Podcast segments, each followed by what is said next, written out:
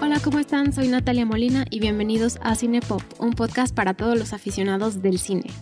Esta semana tengo de invitada a una amiga, a alguien muy querida, a una persona que sabe muchas cosas y que estoy feliz de tenerla, Natalia Hernández. Hola Natalia, ¿cómo estás? Muy bien, Nat. Muchísimas gracias por invitarme. Creo que por fin se me hizo venir a grabar contigo y más hablar de una película que me gusta tanto como la que vamos a hablar el día de hoy. Pues muchas gracias por venir. Me encanta tenerte aquí. Tú sabes que estamos empezando, pero pues qué felicidad que estemos por fin platicando en micrófono. Me encanta, Nat. Muy bien. ¿De qué película vamos a hablar hoy? Mira, hoy vamos a hablar de una película que es de mis películas favoritas. Es una película que me parece que en abril cumplió 21 años y que yo creo que es una de las películas que más me ha impresionado en mi vida, como que me ha marcado de muchas maneras y esta película es Todo sobre mi madre de Pedro Almodóvar. Salió en 1999, hace ya mucho tiempo, pero que creo que sigue tocando temas muy actuales y especialmente que se enfoca en mujeres. Y te quiero agradecer por hacerme verla, bueno, por segunda vez, porque la vi hace muchos, muchos años y me encantó. Es una película de verdad hermosa. Si no la han visto, por favor váyanla a ver. Es una gran, gran, gran película. Quiero introducir un poco la película y a Pedro Almodóvar, porque Pedro Almodóvar ya es de los directores más reconocidos, no solo en España, en Latinoamérica, sino a nivel mundial es muy, muy famoso, muy reconocido, muy, muy querido, yo diría, en el mundo del cine. Almodóvar nació en 1949 en un pueblito en Castilla-La Mancha. Posteriormente se fue a vivir a Extremadura y ya a los 18 años se fue a vivir a Madrid.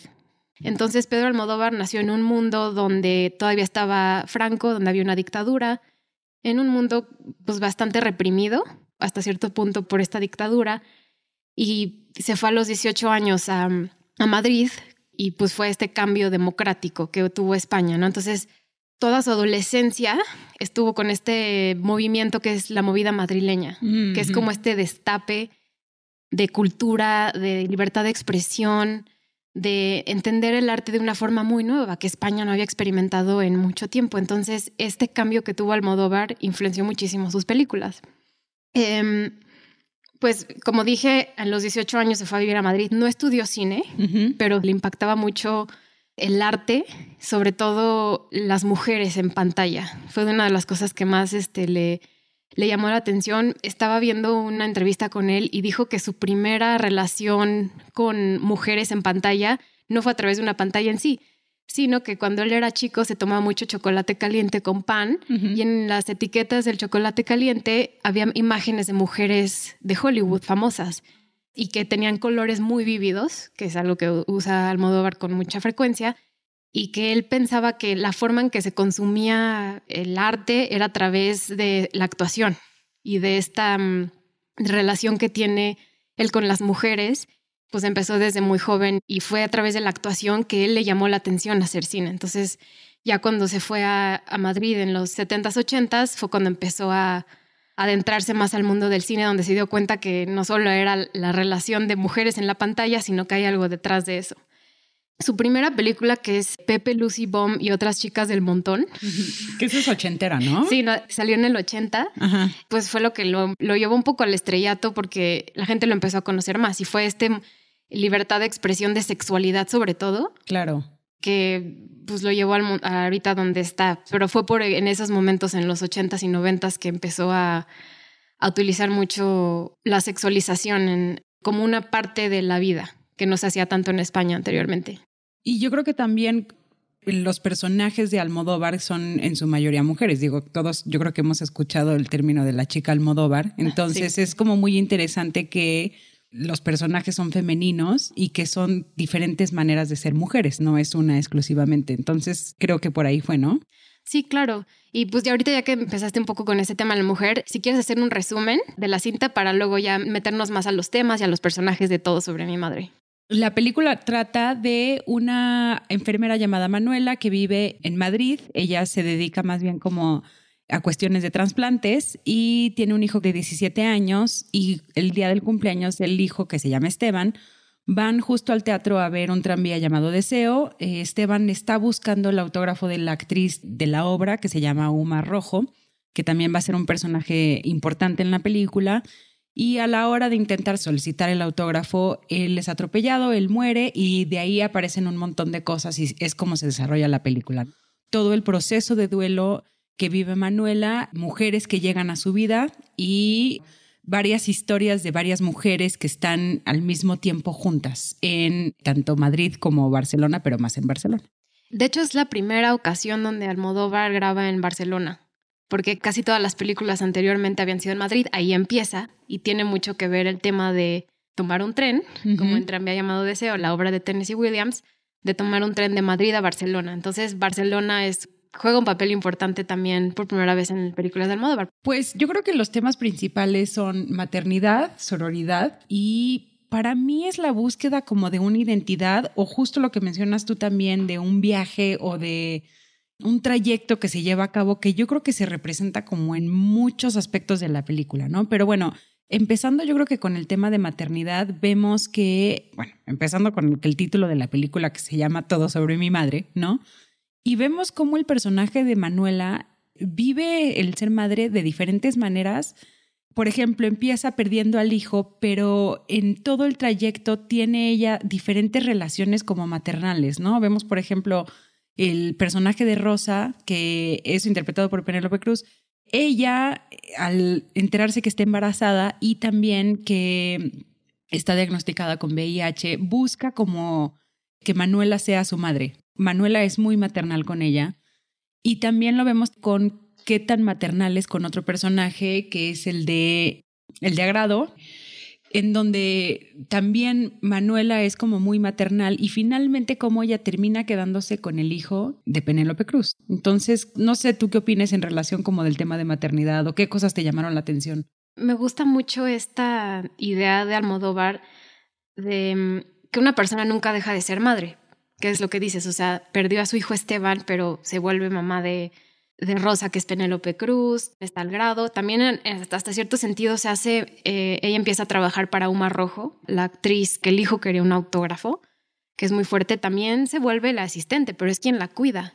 Y lo mismo a lo mejor sería con Nina, ¿no? Nina, que es la pareja de Uma Rojo, que tiene unos problemas de adicción fuertes y tal cual Manuela la cuida y cuando tiene creo que una sobredosis también la está cuidando. Entonces Manuel es una mamá muy mamá durante toda la película y con diferentes personajes. Sí, exactamente. Es esta relación de mujeres de, de tener la necesidad de cuidar a alguien más, no importa quién sea. Sí, pero también es muy interesante cómo creo que a lo mejor y esto tiene que ver como con otro tema que podamos abordar importante de la película, pero me parece que la manera en la que Almodóvar habla de la maternidad es como muy dignificante, es muy quitando estereotipos y muy quitando ciertas ideas de cómo deben de ser las mamás. Si me explico, o sea, vemos a Manuela en momentos llorando y devastada, la vemos en otros momentos feliz con el hijo, en otros momentos la vemos cansada, o sea, es como muy auténtica y eso yo lo veo también en otros personajes. No sé tú cómo lo veas. Sí, exacto, o sea, siento que Manuel, que creo no me hemos dicho, pero es protagonizado por Cecilia Roth, que ha tenido otras colaboraciones con Almodóvar, pero por ejemplo, la relación de Manuela con la mamá de Rosa mm, también es muy interesante porque son dos mamás que están en un momento diferente porque pues perdió a su hijo Manuela y la mamá de Rosa, que también creo que se llama Rosa, nunca las ponen como rivales, aunque las dos son las mamás de Rosa en ese sentido, las ponen como en el mismo lugar y como de protegerse la una con la otra. En ningún momento ponen a ninguna mujer la una con la otra. Existe con el personaje de Lola un poco, pero esa es otra historia vamos a hablar más adelante. Exacto. Ahora, en términos como de otro tema que sería el de búsqueda de identidad o más bien como vivir un viaje, es interesante cómo podemos analizar diferentes personajes y cómo comienzan la película y cómo terminan. Entonces, vemos en el caso de Manuela que ella comienza la película perdiendo un hijo, pero termina la película con otro hijo que también se llama Esteban. Entonces, ¿qué piensas de eso? Que los dos se llamen Esteban. Yo creo que es como súper simbólico. No me encanta, la verdad. Me parece incluso un poco creepy pero, pero me parece interesante cómo es como un ciclo tal cual el que ella vive. Luego, si vemos otro personaje como el que sería Agrado, Agrado empieza la película siendo atacada sexualmente. Ella es una trabajadora sexual. Y la primera escena en la que nosotros vemos a Agrado, Agrado está siendo atacada. Y Agrado a lo largo de la película va agradando más, ¿no?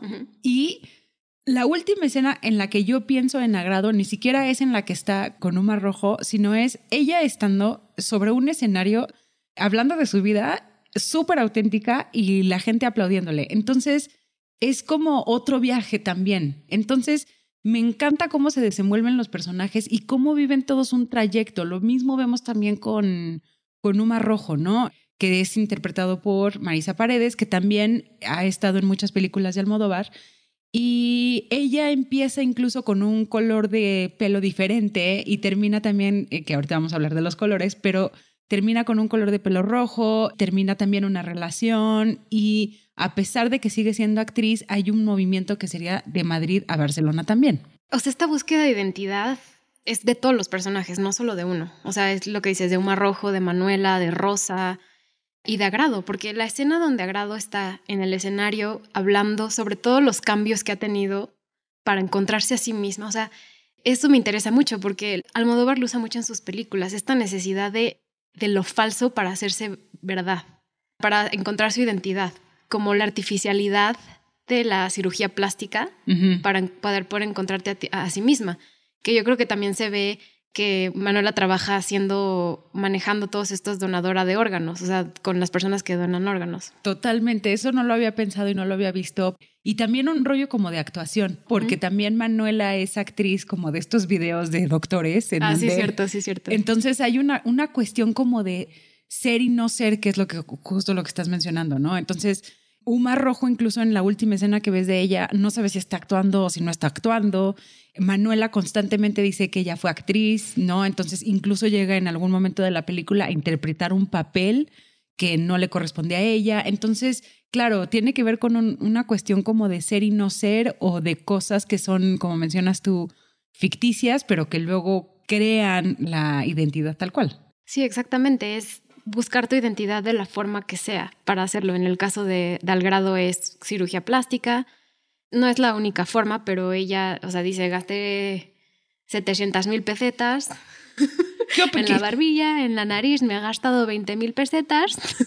no me acuerdo de los números. ¿eh? Claro, pero eh, ¿qué opinas tú de, ese monólogo? Pues es justo eso, es revelando todo lo que ha hecho para convertirse en ella es un momento donde te están viendo muchísimas personas, es un momento muy revelador y muy, mm, pues ya está liberada de la pena, es un momento de ella de liberación, yo creo, como ya tengo que aceptar quién soy. Sí, es muy simbólico, a mí me encanta porque no solamente muestra como a, un público cautivo cuando ella está platicando de todas las cirugías que tiene, además de que ella me parece increíblemente simpática, o sea, el personaje de agrado me encanta, ¿no? Y es yo creo que de mis personajes favoritos en el mundo pero ves como hombres la están observando y es como con un amor tremendo, ¿no? Y eso es algo que también encuentro que logra Almodóvar en esta película y en otras películas también que ha hecho, que habla de poblaciones que generalmente son estigmatizadas, de poblaciones que viven en los márgenes, como serían las trabajadoras sexuales, como serían a lo mejor religiosas que trabajan con trabajadoras sexuales o con personas que abusan de sustancias y lo que yo veo es que Almodóvar habla de estas personas y muestra a estos personajes de una manera en la que los dignifica, no los ve de una manera paternalista, lo opuesto, ¿sí me explico? Vemos a lo mejor otras películas en donde muestran a personas que abusan de sustancias como pobrecitos, que mala pasan, y aquí no. Y lo mismo a lo mejor yo veo con trabajadoras sexuales. En ningún momento tú sientes pena por estas personas o sientes necesidad de ayudarlas. Almodóvar logra dignificar muchísimo el trabajo y quiénes son tal cual, y lo mismo yo lo vería como con las mujeres. Porque te acuerdas al principio cuando llega Manuela a buscar a Lola, que no está en ese momento, pero encuentra a Grado, la encuentra teniendo ahí como medio un, pues un encuentro también un poco abusivo, sexual, porque es una trabajadora sexual. Recordemos que es una mujer transexual. Y en ese momento Manuela busca su ayuda y quien la protege es Agrado y la protege ayudándola a disfrazarse de trabajadora sexual. Por supuesto. Y entonces ahí es como ese rol de mamá, pero es lo que dices, Almodóvar lo dignifica poniendo, o sea, la protege diciendo que es una trabajadora sexual. Eso no se hace nada, o sea, normalmente lo pones a alguien debajo. Tal cual. Entonces creo que incluso el hecho de que Manuela busque a Lola, que Lola es el, fue el padre del hijo de Manuela que finalmente murió y también fue el padre de el hijo que termina teniendo Rosa, la hermana Rosa que y el hecho de que Manuela vaya con Lola, le presente al niño y Lola bese a, Esteban es súper dignificante. Eso me parece maravilloso. La visión completamente diferente, cero paternalista, que a lo mejor podrían considerarse como muy hollywoodense de cierta manera, pero me encanta cómo lo logra Almodóvar. Por eso te preguntaba lo de Esteban, de que se llame Esteban dos veces, porque no hay ningún personaje masculino, por o sea, Lola puede jugar ahí entre ese papel, pero no la vemos casi en toda la película. No, y de hecho yo también quería como comentar contigo, es interesante ver cómo se muestran los personajes femeninos o cómo se muestran a las mujeres, que serían mujeres trans, mujeres heterosexuales y también mujeres gay.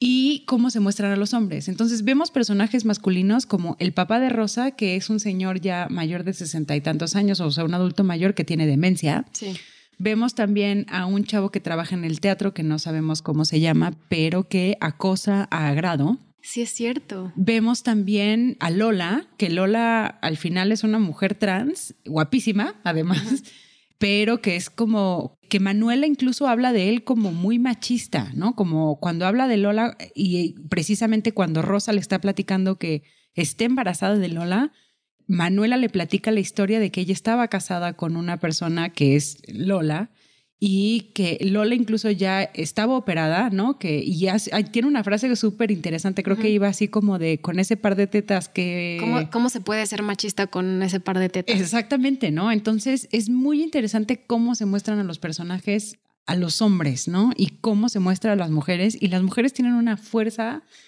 y una capacidad de hacer lo que quieran impresionante. Y, por ejemplo, o sea, eso de Lola también tiene una línea, Manuela, cuando le está describiendo a Rosa el personaje de, o sea, cuando le está hablando de Lola, y dice, Lola tiene lo peor de un hombre y lo peor de una mujer.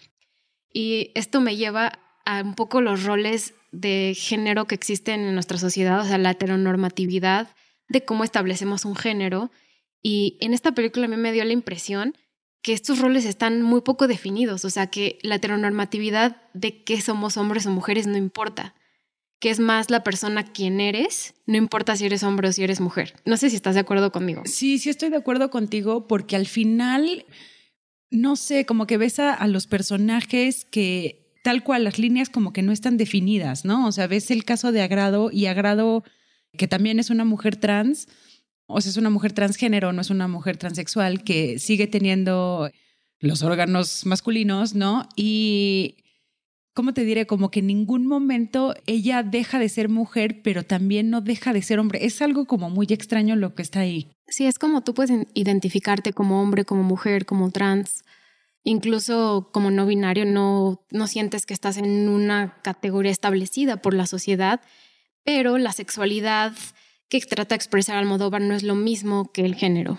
Tú puedes tener sexo, como lo vemos con Lola, con una mujer, pero eso no te define si eres hombre o mujer. Exactamente, sí, tal cual. Y yo creo que también eso, retomando como el punto de como de la dignificación, eso me encanta de Almodóvar y también cómo se dignifica a las mamás, ¿no? O sea, no ves a la mamá abnegada, no ves a la mamá con la licuadora, no ves a la mamá sufriendo por los hijos. Claro, hay dolor por parte de Manuela, totalmente, ¿no?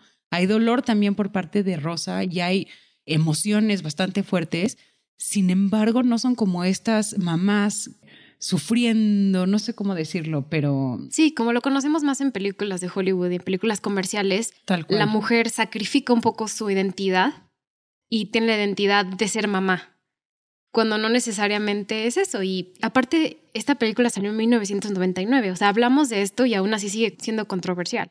Pero en el momento que salió esto, donde se habla de SIDA, donde se habla de mujeres transgénero, mujeres transexuales, pues sí reta mucho lo que tenemos ya establecido de cómo es nuestra sociedad. Totalmente. Y eso yo creo que pasa en términos como de diferentes disciplinas que a lo mejor abordan comunidades o abordan como poblaciones vulnerables.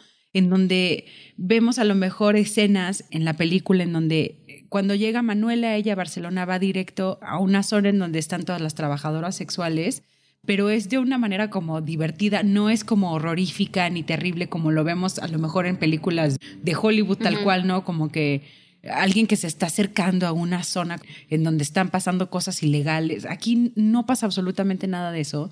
También creo que se rompen muchos, como mencionas tú, ideas, ¿no? Pensando en que hay una hermana, o sea, hay una, una religiosa que se embaraza de una mujer trans, o sea, y que además está contagiada de VIH. Entonces yo creo que sí está bastante choncho como el statement que quiere hacer Almodóvar con la película. Claro, y el hecho de, o sea, la película Todo sobre mi madre está basada, el título está basado en una película de 1950, All About Eve, Eva al desnudo, como está traducida, que es, en escena al principio Esteban dice debería ser todo sobre Eva. ¿No? Entonces es, este igual utilizar lo, lo establecido que es Hollywood y esta película de 1950. De igual forma también usa un tren llamado Deseo, una obra también de los 50 de Tennessee Williams, también que fue una película con Marlon Brando muy famosa, y usa estas dos historias y crea algo propio. Entonces es usar esta adaptación estos textos y películas ya existentes y crear algo nuevo donde rete la norma social. Totalmente. Y creo que justo hace esto, ¿no? Como que parecería, y yo creo que lo veo también en otras películas de Almodóvar, en donde está como retando al espectador con las cosas que está poniendo o las situaciones que está mostrando y en donde veo también cuestiones como de transformación. Ahora, el tema de maternidad, regresando un poco a este, yo lo veo presente en otras películas también. Y también el tema de la enfermedad, que eso no sé si tú también lo notaste, pero encontramos que el personaje principal, que es el de Manuela, ella es enfermera, pero si lo ves en Hable con ella, el personaje principal benigno, él también es enfermero y está buscando ser enfermero porque quiere cuidar de su madre. Sí. Y al mismo tiempo, en Hable con ella, la chica que está en coma despierta una vez que da luz. Entonces hay como estos temas que están... No, y Hable con ella es una película muy dura y, hasta cierto punto un poco con temas perversos que es para retar al espectador. Totalmente. Y lo vemos también otra película en donde se habla de la maternidad en La piel que habito. En esta película, Marisa Paredes otra vez interpreta a la madre de un, no sé si es portugués o es brasileño, pero en el carnaval justo cuando asaltan la casa en donde ella está, es una cuestión en el reencuentro de madre e hijo, ¿no? Y donde Marisa Paredes hacía mucho tiempo que no veía a su hijo. Entonces, el tema de maternidad está constante. El ser madre es algo como que Almodóvar está constantemente explorando. No tuve oportunidad de ver Julieta, pero me parece que también habla de cuestiones de maternidad, pero envolver es otro que también vemos. Volver. Entonces, es un tema yo creo que súper importante como para Almodóvar. Y mm, tú me estabas diciendo que esta película salió en abril de 99 y qué pasa unos meses después. Ah, claro, Todo sobre mi madre sale en abril de 1999. Francisca Caballero, madre de Almodóvar, ya estaba enferma durante este tiempo y en septiembre de ese mismo año muere. Entonces, esta película parecería ser como tal cual una oda a su mamá y como un signo de admiración y de muchísimo respeto, creo yo. Y es muy enternecedor porque que él esté, o sea, dedicando una película hacia tu mamá, donde el cariño de madre y el cariño de mujeres con mujeres, yo creo que es de los regalos más bonitos que alguien le puede dedicar a su mamá esta historia. Totalmente. Y antes de que empezáramos a grabar esto, creo que las dos confesamos que lloramos cuando, sí. cuando terminamos la película. Yo creo que yo lloré porque me conmovió muchísimo lo bonito que muestra, bueno, la frase final que vemos en la película, pero también como como que sentí muchas cosas, especialmente, claro que me hizo pensar en la relación con mi mamá, me hizo pensar en otras cosas, pero como que lo que más me impresionó fue la representación que se tiene tal cual de las mujeres. Y otro tema muy presente que creo que es, es relevante para hablar de mujeres y de, y de hermandad y de sororidad es el tema del perdón. Ah, el tema del perdón también lo veo muy presente, sobre todo entre Manuela y Lola, porque pues como cuenta Manuela, Lola le, le destruyó la vida, básicamente la trataba mal, sabemos que la engañaba con otras mujeres hombres, o sea, etcétera. Y al final de la película, con el bebé de Esteban, el bebé de Rosa, que ella adopta como su hijo, se lo presenta a Lola porque Lola sabemos que tiene sida y que ya le quedan pocos momentos para vivir. Y Manuela perdona a Lola. La perdona y le presenta a su otro hijo también, Esteban. Y es un momento como muy conmovedor porque todo el tiempo le tenemos resentimiento a Lola. De hecho, ella casi no aparece en la película. Y al final ella logra perdonarla de igual forma, la mamá de Rosa también la perdona porque era monja, se embarazó, entonces es como muy presente el tema de la relación con mujeres y el perdón y querer cuidar y proteger a alguien pase lo que pase. Y de hecho, ahorita que lo mencionas, hay eh, otras escenas en donde también se muestra la historia o la idea del perdón en el sentido de que por culpa de Uma Rojo y de Nina es que Esteban, el hijo de Manuela, muere. Y parecería que no hay ningún problema para Manuela que su hijo muriera precisamente porque Uma no le da el, el autógrafo. Y lo mismo también con Nina, que tiene unos problemas como de adicción terribles, ¿no? Y Marisa Paredes o Uma Rojo, que es el personaje, la perdona constantemente. ¿Qué opinas de esa relación entre Uma Rojo y entre Nina? Porque es una relación de amor lésbico, pero también es una relación como de madre-hija. ¿Cómo la percibiste tú? Porque yo no logré entender bien esa relación entre ellas dos. Yo lo vi también, ahorita que lo mencionas, como algo maternal, pero también la relación entre ellas parecería como muy adictiva. Y incluso en algún momento Uma Rojo lo menciona, ¿no? Como que ella está enganchada al caballo, pero yo estoy enganchada a ella, ¿no? Como que es algo que no se puede dejar, que cuesta como mucho trabajo y que por más que lo quiera dejar, no puede. Y sí es muy maternal en el sentido de que Uma Rojo en algún momento le pide a Manuela que la ayude para irla a buscar porque ella se ha ido a comprar droga. Entonces, no me parece una, una relación como muy pasional, sino más bien como una relación, claro, muy maternal o muy adictiva, más bien. Sí, la verdad no logré entender bien. No sabía qué es lo que querían enseñarnos y ahora que lo mencionas como que lo entiendo un poco más, pero al verlo en pantalla dije, es una relación que no es necesariamente lo que nosotros entendemos como relación, que es lo que hace Almodóvar. No necesariamente es una relación de amor, de mujer-hombre típica que conocemos, sino es dos mujeres, es una relación más compleja. El género no necesariamente tiene algo que ver en su relación. No sé, es un tema como que puede ser muy amplio, pero y yo creo que también es una relación que a lo mejor y no es tan importante dentro de la película, ¿no? Claro, claro. Que si a lo mejor y no estuviera esta relación, no sé si cambiaría mucho, la verdad, la historia o cómo se relata. Sí, no, de acuerdo. Me gustaría hablar de un poco de Lola. ¿Qué opinas de que sea un personaje tan presente, pero que salga hasta el final? Hijo, es que eso está interesantísimo, porque Lola, o sea, yo creo que como espectador, y más si es la primera vez que ves la película, tienes unas fantasías de quién es Lola. O sea, no tienes idea de quién es Lola y, Lola está presente en todas partes. Yo pensé que no iba a salir. La verdad, o sea, estaba, cuando estaba viendo la película dije, nunca va a salir este personaje, vamos a escuchar de él. Y de repente llega el funeral de Rosa y dije, ¡Ah! claro, es Lola. Y además, Lola es una mujer guapísima y con muchísima presencia. O sea, el pelo lo tiene perfecto, pero además es altísima, pero súper vestida. O sea, es un personaje que pone o a mí me llama como muchísimo la atención. Entonces, yo creo que es un personaje que es interesante porque se habla terrible de él a lo largo de la película. O sea, se habla horrible de Lola tiene lo peor de una mujer, tiene lo peor de un hombre. Lola está presente, es como mala.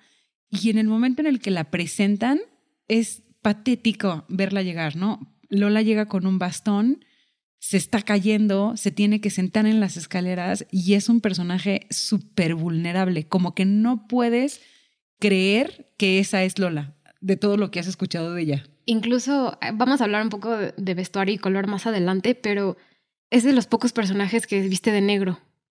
Aunque llega al funeral, o sea, sabemos que es un funeral, pero es un personaje siempre oscuro, también representado de una forma muy oscura.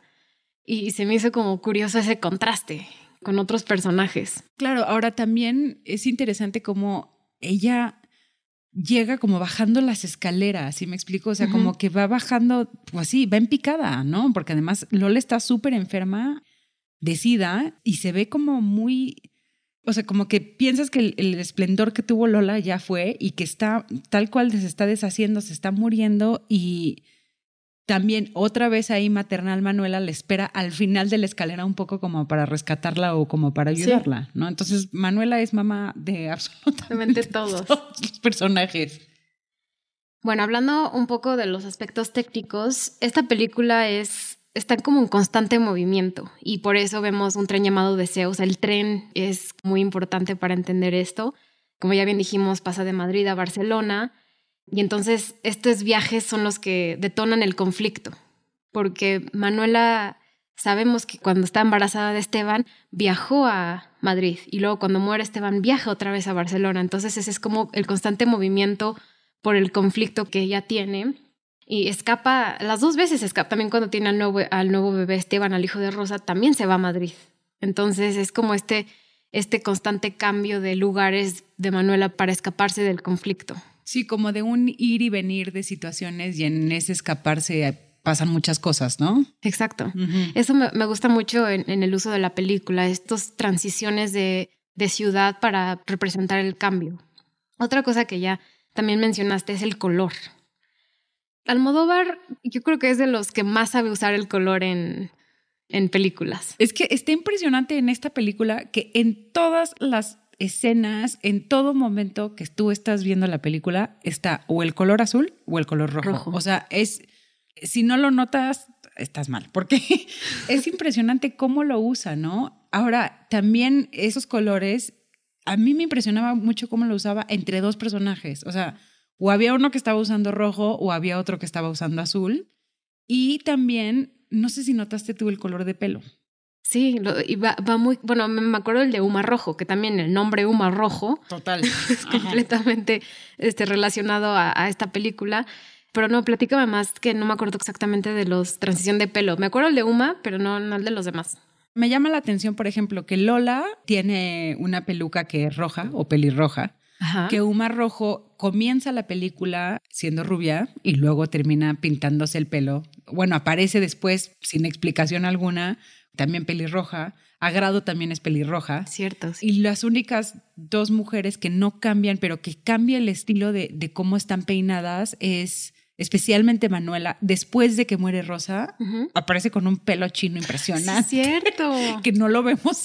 Es parece como si se le fueran todas las ideas ahí o algo hubiera pasado. Sí. Pero tanto la mamá de Rosa como Manuela son rubias. Sí, es cierto, no me había dado cuenta tanto ese cambio de color de cabello. Ahora, ¿tú cómo interpretas estos colores? Pues yo creo que el rojo es muy simbólico para Almodóvar en dos sentidos. Uno es, yo creo que el color rojo representa a España, porque Almodóvar muchas veces quiere representar lo que fue su vida cuando era más joven, o sea, este color rojo de tradición española, y lo vemos con edificios, con la ropa, con ahora como mencionas, el color del cabello. O sea, el rojo es un poco lo simbólico de lo que es España, de donde es él, de la ciudad, de toda la historia del, color rojo español, porque el color rojo ha pertenecido a la bandera española y es parte de la cultura. Y también es como un poco este llamar la atención en la escena, sacar adelante los sentimientos. ¿Qué otro color tan más llamativo existe que es el rojo? Por supuesto, y también no sé, ahorita estoy pensando en términos como de España, pues bueno, pensamos a lo mejor en el vino y pensamos también en los toros, ¿no? Ajá. Y precisamente como mencionas tú en la bandera, yo intentaba como interpretarlo cuando lo estaba viendo como, bueno, a lo mejor es cuando están los personajes como muy pasionales, ah, sí. o es cuando los personajes están como muy emotivos. Creo que podría ir por ahí y en cambio cuando el color es azul, que también lo vemos mucho con Hable con ella, estos colores y en otras películas de Almodóvar, azul parecería como más de tranquilidad o de racionalidad. No sé si por ahí iría o si ya es como mucho cliché de mi parte decir esto. No, no, completamente de acuerdo. Algo que creo que también tiene que mucho ver con el estilo y los aspectos técnicos, pues esta película es extremadamente melodramática. Llega a ser comedia, llega a ser drama. Entonces es muy este tema que va tratando que, pues sí, melodramático en muchas de las partes. Y entonces el color y los patrones de color, porque sabemos que los sillones son rojos, las paredes están llenas de ese tapiz también de, de como mucho movimiento. Es un poco para resaltar esta falsedad de la que habla mucho de, del cuerpo, como cambiar tu cuerpo, cambiar todo lo que tienes tú para, para representar quién eres. Claro, y además, digo, ahorita me regresas un poco como al discurso de agrado, en ese sentido en donde ella no me acuerdo cómo lo dice al final, pero es como todo lo que ha cambiado es la hace auténtica o algo así, ¿no? Por ahí como que iría. Exacto, entonces es crear, antes de grabar estábamos hablando de los términos kitsch y el término camp.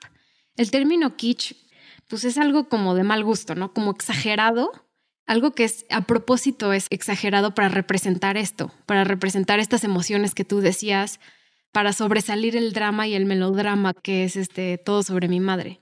Entonces es como crear esta falsedad de lo que quiere hablar para ser auténtico. Totalmente. Ahora, yo sé que a ti te gusta mucho hablar de vestuarios. Ah, sí. ¿Qué opinas de los vestuarios? Porque a mí me encantaría tener toda la ropa que tienen los personajes. Pues como dices, tienen muchísimos colores rojos. ¿Y te acuerdas al grado cuando está en el, en el escenario que tiene como un suétercito rosa? Ah, claro. Y es, es, muy simbólico como de lo tradicional, como un cardigan todo cerrado y de repente se lo abre y dice como mis tetas son falsas. Total. eh, y me gusta mucho, Manuela también puede llegar a ser como muy tradicional, pero va cambiando de outfit mientras está en Barcelona. Yo creo que la peor vestida sería la hermana Rosa, sin lugar a dudas pero la ropa que utilizan me parece interesante, sobre todo como retomando esta idea que planteábamos de los colores, cuando los personajes están vestidos de rojo, cuando a lo mejor están vestidos de negro, cómo están los peinados y todo esto. Sí, es muy representativo de lo que están sintiendo también en ese momento, porque pues la saturación siempre está presente aunque tengan azul o rosa, o sea, como igual ya lo que mencioné, Agrado tiene un suétercito rosa, pero atrás es la cortina roja. Total. También cuando está lloviendo al principio de la película, cuando muere Esteban, bueno, antes de que muriera Esteban, ¿te acuerdas que van con un paraguas que es azul, amarillo y rojo? Sí. Creo. Y está lloviendo, pero la saturación del paraguas es muy evidente ahí, ¿no? Y pues el color es muy importante y cuenta la historia de esta película completamente. O sea, incluso, ¿te acuerdas el póster? Es este, un fondo azul claro. Es como una caricatura ah, de, Cecilia Roth, o sea, de, de Manuela y letras así, como que también el póster en sí es muy kitsch, como ya dije, y el término camp, que no mencionamos mucho, pero el término camp es un término que hizo Susan Sontag para describir la estética del arte en 1964, que es la estética de la exageración. Lo camp es una concepción del mundo en términos de estilo, pero de un tipo particular de estilo, que es algo que comparan mucho con Almodóvar, ¿no? Porque él sabe que está creando esta exageración para crear una historia. Ahora, ¿tú crees que esto lo crea también en sus personajes o solamente como en términos como de la vestimenta o de la escenografía? O sea, ¿crees que los personajes también son un poco exagerados? Sí, sí creo. O sea, al grado completamente un mar rojo y es de este estilo de melodramático. Total. Que es, lo hace muy camp, porque si no fuera a propósito, no sería camp, sería de mal gusto. Pero Almodóvar lo utiliza a propósito. Claro, y de hecho ahorita, o sea, porque también algo que no hemos mencionado es cómo se dan las líneas, especialmente de agrado en lo simpáticas que son, pero me estaba acordando de una en específico que ella sale a recibir unas flores y le pregunta al chico al que le está llevando las flores, ¿estás seguro que esto es para mí? Y entonces el chico le dice, sí, sí es para ti, el mensajero, ¿no? Y ella dice, ¿y sabes por qué me llaman agrado? Porque he intentado toda la vida agradar a todo el mundo. Y él se voltea y le dice, ah, ok, y se va, ¿no? O sea, como que, como que parecería que hay una exageración, pero un contraste, ¿no? Como para... Para crear los personajes. Tal cual. Sí, y se simboliza con los alrededores y los interiores, tanto los exteriores de Barcelona y Madrid como los interiores de las casas. Algo que me dio muchísima risa es que cuando se va a vivir a Barcelona y que lleva, creo que es Rosa quien va a su casa por primera vez y dice como, sí, es mi piso, acabo de llegar y es como una mansión casi, o sea, es un apartamentazo, yo así de... ¿Qué es esto? O sea, está enorme. También lo había pensado porque además es interesante como primero vemos tal cual a, Manuela irse como con una maletita del tamaño de una bolsita de súper, ¿no? Ah, y de repente ya llega con una mudanza completa a Barcelona, tal cual a un piso que tiene como cuatro cuartos, que está increíble, que está perfectamente bien decorado, ¿no? Amueblado, cocina gigante, o sea, es un... Si alguien viviera ahí en Barcelona, un lujo Que nos invite. Sí, por supuesto. Y claro, no lo había notado, pero sí es un poco como de, ah, ok. Hasta nada más era como, como aparte, pero es que dije, sí, súper, qué sencillo, ¿eh? Total. bueno, si quieres hablamos un poco de cómo le fue a esta película en, a nivel mundial, en España. O sea, fue una película muy famosa. Ganó el, la Palma de Oro en Cannes Almodóvar por Mejor Dirección. De igual forma, ganó Mejor Película Extranjera en los Oscars, en los premios de 2000. De igual forma, dos años después, gana también otro premio de la Academia por Mejor Guión Original, por Hablé con ella en los premios Oscar y, y pues sale de esa categoría de Mejor Película Extranjera y se adentra más como en el mundo de, de Hollywood, siendo reconocido por sus guiones también. Pero estaba escuchando su discurso de, de los premios de la Academia y es que es adorable. Es adorable Almodóvar también. O sea, no puedo dejar de decir eso porque no solo sus películas son una representación de las mujeres, de lo que tiene que ser normal, de lo que no, o sea, todas las cosas que hace, pero él es una persona también muy agradable. Sí, y incluso si ves imágenes de él, parece un osito pachoncito que quieres abrazar, ¿no? Ay, sí. No sé si viste cómo fue que agradeció o, cómo fue. sí, la verdad habla bien inglés, o sea, habla como con acento, pero habla bien inglés. Y cuando gana mejor película extranjera, el premio se los dan Penélope Cruz y Antonio Banderas, dos de sus colaboradores. Entonces dice así como, ay, no conocen a una mejor pareja española que ellos dos. Y está feliz. Eh, y y pues obviamente agradece a, toda la producción, a todos los que le ayudaron en la película, pero pues, era lo de mínimo que tenía que ganar. O sea, es una película extraordinaria. Por supuesto, entonces gana esta en los Oscars, gana esta en, en Cannes y también gana varios. gana el Globo de Oro, ganó también en los BAFTA. O sea, esta película gana película extranjera en casi todos los premios. También los Goya, que son los, digamos, los premios más reconocidos en España gana mejor película, me parece, mejor director. Entonces es una película que yo creo que es, no sé qué opinas tú, es como el, el pico de su fama. Sí, de hecho yo leí algún, alguna crítica de la película y como que mencionaban que, o bueno, era muy crítico el crítico que hizo esta, este review, pero mencionaba como que, que Almodóvar se había vendido a Hollywood con esta película. A mí no me lo parece, pero él, no sé si era Comentaba esto precisamente porque ganó en los premios Óscares y era un poco como para darle gusto al público estadounidense. Honestamente no me parece. A mí también me parece como el pico o el... El, pico creativo puede ser. El pico creativo y como que esta es una película increíblemente completa, ¿no? Porque tiene todo. Y yo creo que después de todo sobre mi madre hubo como buenas, malas, ¿no? Hay una que es una, de, no me acuerdo cómo se... I'm so excited, era en inglés. Ah, sí.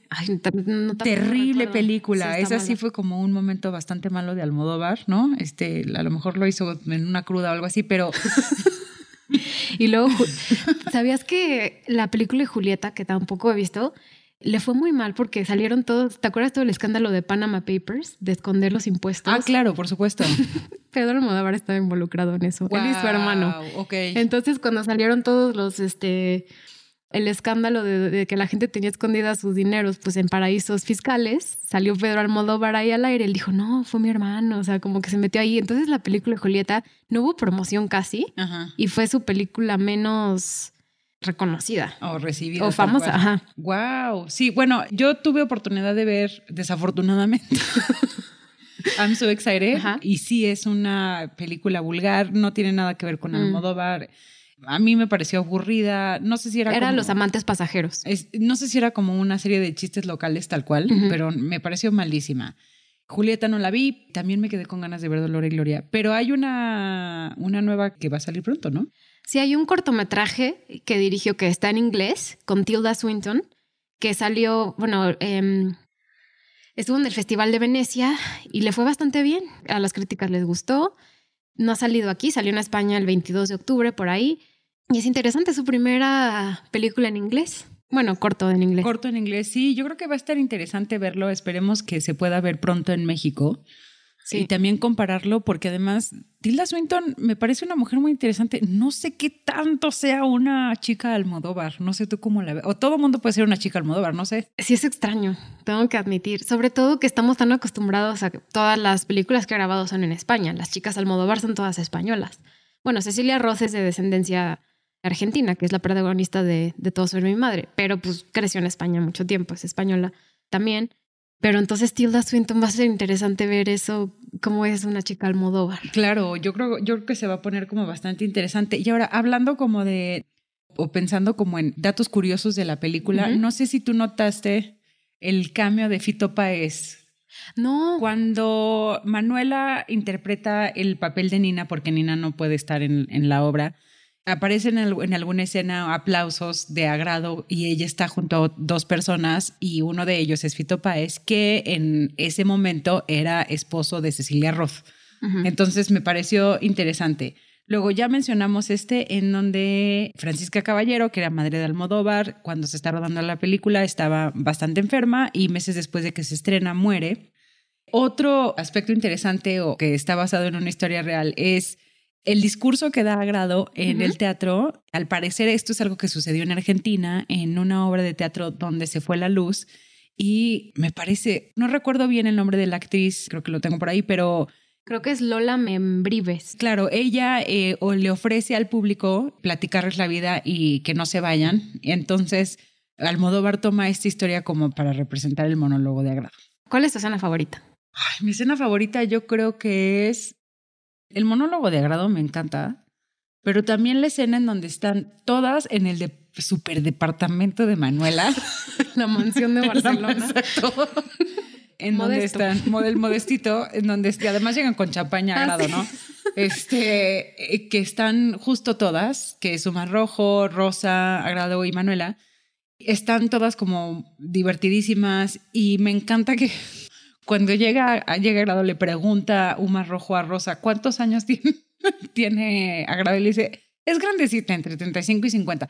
Esa yo creo que es de, de mis favoritas precisamente porque se me pareció muy, muy simpática. ¿La tuya? Creo que sí es el discurso de agrado. Es que es imposible no que no te guste ese es discurso. Qué buena actriz, cómo lo hace, o sea, me encantó. Sí. Pues Natalia, muchísimas gracias por venir. Me encantó esta plática de todo sobre mi madre. Si no la han visto, váyanla a ver. O sea, se los recomiendo, de verdad, excelente película. Excelente. Creo que en México, hace poco estaba en Amazon Prime, de vez en cuando la ponen en Netflix, entonces... Uh -huh. Yo creo que es una película súper accesible. Para las personas que ya la vieron, vuelvan a ver y sobre todo después de escuchar este podcast porque se van a dar cuenta de muchas cosas.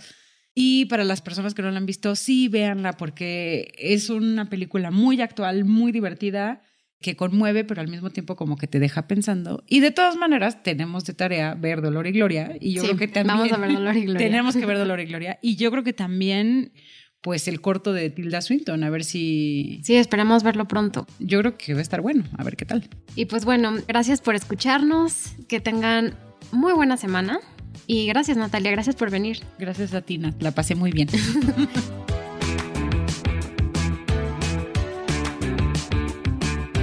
este programa fue producido por Natalia Molina, escrito por Natalia Molina y Natalia Hernández, editado por Rosario Añón Suárez y diseño César Santillán.